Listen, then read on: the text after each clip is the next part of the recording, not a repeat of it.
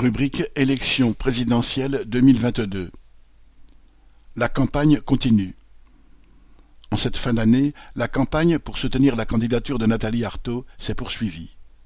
Sur les marchés, en porte-à-porte, dans des discussions avec les voisins, les amis ou en famille, toutes les occasions sont bonnes pour faire connaître son programme.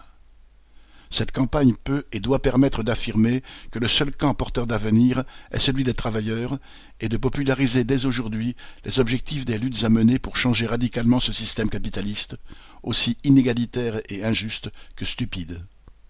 Elle peut aussi permettre de se regrouper, de tisser les liens indispensables pour aller vers un parti révolutionnaire capable, en toutes circonstances, de défendre les intérêts des travailleurs.